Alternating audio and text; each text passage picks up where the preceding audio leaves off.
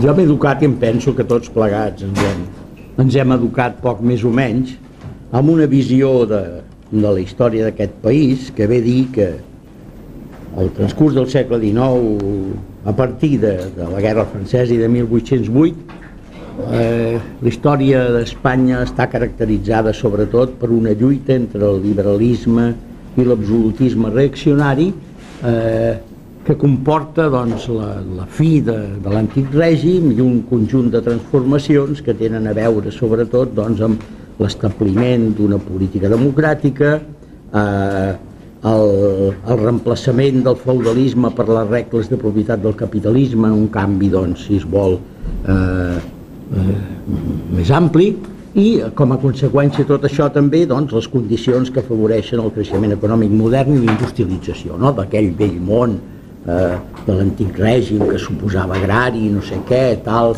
feudal, etc, amb aquest món nou modern. El que passa és que quan estudies les coses més de la vora, una bona part d'aquestes peces no s'aguanten, eh? i veus que, que no és allò, és aquella cosa que acostuma a passar a l'historiador, no és allò de dir mentida, sinó de, aquella resposta que és, és més complicada, eh? és el que normalment passa, no és qüestió de veritat i mentida, sinó de grau de complexitat. Eh, mireu per on vulgueu, per exemple, doncs, això del, de, la, de la democràcia i el parlamentarisme eh, en un sistema en què les eleccions no solament estaven limitades a una petita part de la població, sinó que eren una pura fal·làcia, no té gaire sentit. Mm? Un polític conservador com Ildefonso Bermejo denunciava el 1872 la falsedat del parlamentarisme espanyol. Deia, en Espanya no ha habido elección cuyo resultado haya sido contrario al gobierno que las ha hecho lo cual patentiza que el sistema electoral ha sido siempre aquí una farsa y un monopolio torpe y descarado del poder. És un conservador, no és casualitat, el 1872 no manen. Eh? Quan manen no fan aquest tipus de... Eh? És com el PP defensant les llibertats contra el PSOE quan està a l'oposició, oi? Però el que estava dient era una pura veritat. Recordeu, en aquest país les primeres eleccions que va perdre un govern que les convoqués van ser les de 1933 fins aquell moment, les del 31, mmm, s'han d'examinar en compte, no són eleccions generals, són eleccions municipals, i a més s'ha de mirar bé com s'han de valorar. Eh? Però les primeres eleccions que va perdre un govern que les convoqués van ser les de 1933. I quan va venir la segona eh, jugada d'aquestes que hauria estat a febrer del 36, com sabeu perfectament, no s'ho van deixar fer, es va, hi va haver un cop militar i es va liquidar l'afer. Eh? Tant, aquesta és la veritat del parlamentarisme espanyol.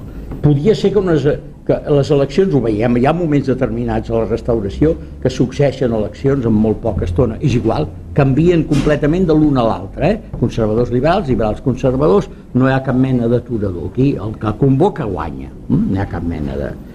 Les denúncies de, de casos de, de falsejament i de corrupció electoral ma, són tan abundants, hi ha un anecdotari, hi ha hi ha volums sencers de, que expliquen coses d'aquestes, de com es munten les coses, eh, són tan freqüents que realment la cotització del vot, per exemple, quan el vot ja és més ampli, ara aquí no valia la pena ni de pagar-lo, eh, fins i tot s'anuncia als diaris, els diuen, no? els diaris es paguen un vot a no sé quan. Eh? Eh, són coses, per exemple, doncs el 1854 Gonzalo Morón explica el, el districte de Catarroja on ens diu se animaban los señores que componían la mesa de vez en cuando con unos toneles de aguardiente que por allí estaven. Però a banda d'això, se'n van cansar, a migdia van plegar, se'n van anar a dinar, no es van molestar a comptar els vots perquè els havien de comptar, ja sabien el que havien de posar a l'acte. Eh? Però això és una cosa absolutament habitual, era una cosa normal, no era cap cosa, no era cap cosa estranya. Eh? De manera que quan, que quan eh, Amadeu I li parla Sagasta d'aquestes coses i li diu, home, no, Sagasta li va contestar, senyor, aquesta és la forma en què es fan les eleccions a Espanya. Eh? Les coses són així, no, no us hi mireu més. Què passava, doncs? Un cop publicades les actes, eh, els, els, els guanyadors, se suposa, anaven a, anaven a les Corts i el ministre doncs, feia una mena de contractes amb ells que els deia vosaltres votareu humilment i sense examen el que jo us proposi i a canvi jo us faré eh, tots els favors que vosaltres em demaneu. Eh? Ja estava la situació i no hi havia mai cap sorpresa, eh? no hi havia cap problema. Això explica que no funcionant els mecanismes normals del parlamentarisme, la, la vida política de l'Espanya del 19 és una vida totalment espasmòdica. Eh? On les substitucions es fan normalment de manera, de manera violenta. En realitat, doncs, un podria, podria veure-la com una successió d'intents de fer avançar les coses pel camí de la democràcia, doncs el 1808, 1820, 1840, 1854, 1868, 1873, succeïdes per altres en sentit contrari, en 1814, 23, 44, 56, 74, eh? Senzillament. Quin seria el resultat aleshores si suméssim? Doncs el resultat vindria a donar un balanç de poc més de 15 anys d'intents democratitzadors, democratitzadors dit així, contra 66 de contrarrevolució. Eh? Cosa que explica que al final de la, de la seva vida eh, un vell republicà valencià com Josep Maria Bonilla fes aquesta amarga reflexió. Todo cuanto existe en España es contrario a la existencia de la libertad. Una trista reflexió d'aquelles que de tant en tant encara un, eh, encara un pensa que, que té algun valor. Eh? Aquestes coses no estan fetes per aquest país.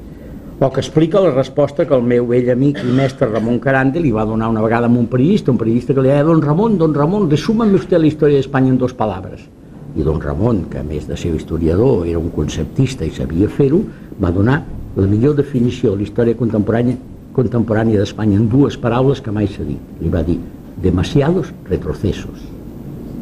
I realment és difícil de trobar una forma més afinada de dir, eh, eh, de sintetitzar una història com aquesta. Cap dels països del nostre entorn europeu no ha tingut en aquesta època una seqüència semblant de revolucions i contrarrevolucions, tantes constitucions promulgades, reformades, abolides, generalment no observades. Eh? En un sistema en què el vot no era un mecanisme que pogués canviar el govern, aquests canvis es feien quan eren necessaris per un cop militar. De Riego a Tejero hi ha hagut en aquest país més de 50 intervencions armades de salvadors de la pàtria. Mm? Això, doncs, eh, com la de 1936, no? per exemple. Però bé, tampoc no fem bromes, és dir, perquè quan considerem que la de Tejero 1981 mm, va ser frustrada i no va tenir conseqüències, no és veritat. Eh? Va tenir conseqüències, eh, eh, va comportar canvis constitucionals amb la LOAPA. No, no fem bromes. Eh? Dir, fins al 81 tenim una seqüència de més de 50 cops de salvadores de la pàtria. Parlar de la lluita per la llibertat a l'Espanya al segle XIX té doncs dos terrenys. Té aquest terreny doncs, diguem-ne superior, lícit, políticament correcte de les constitucions, els capdins que treuen l'espasa, allò eh, eh, viva la voluntat nacional, etc etc i la sobirania popular i no sé quantes coses, i una altra història subterrània de la qual normalment no es parla perquè aquesta no és políticament correcta i no està bé, i no està bé que, i no està bé que, que se'n parli, eh? perquè aquesta és la de les coses aquelles que més val amagar-les o ridiculitzar-les considerant que van ser coses allò eh, insensates i que no hi ha, no hi ha manera de defensar-la. Com si voleu que posem un exemple doncs, proper, el cas de 1843, no es parlen de la jamància, ah, allò, la jamància, allò que va ser, que ells deien, ells anomenaven revolució centralista, que va ser un moviment que s'avançava al seu temps per proposar una solució de signe federal, que duia al seu programa propostes com aquestes, que llegeixo del, fullet que va fer un dels individus que participaven en això i que el 54 pobret es fa il·lusions i diu ara que torna la llibertat a veure si podem plantar aquestes coses. Estaven per aquestes coses la gent en aquells moments estaven per això eh? eren propostes com aquesta. Eliminació de la partida del pressupost destinada a la Casa Reial mentre no estigui amortitzat el deute públic considerant que la reina té un patrimoni considerable amb el qual pot viure doncs mira, jo no sé si no tornaria a sostenir una cosa semblant, és a dir, perdó, escolti'm, a mi ho sento, però els infants i les infantes que es mantinguin. Al cap i al fi ho tenen fàcil, eh? amb cobrar quan van a festes i amb, les, i amb, i amb les participacions que tenen eh, eh, a Consell d'Empreses en tenen prou. A mi no, no m'estaria malament encara això. Supressió dels governadors civils, que eren funcionaris designats, les atribucions dels quals passen les diputacions provincials que són elegides Reducció de l'exèrcit a 50.000 homes destinats exclusivament a la protecció de les fronteres. Mira, no sé si tampoc m'hi apuntaria, que podem mirar els números, ajustant-los al temps, però... Eh,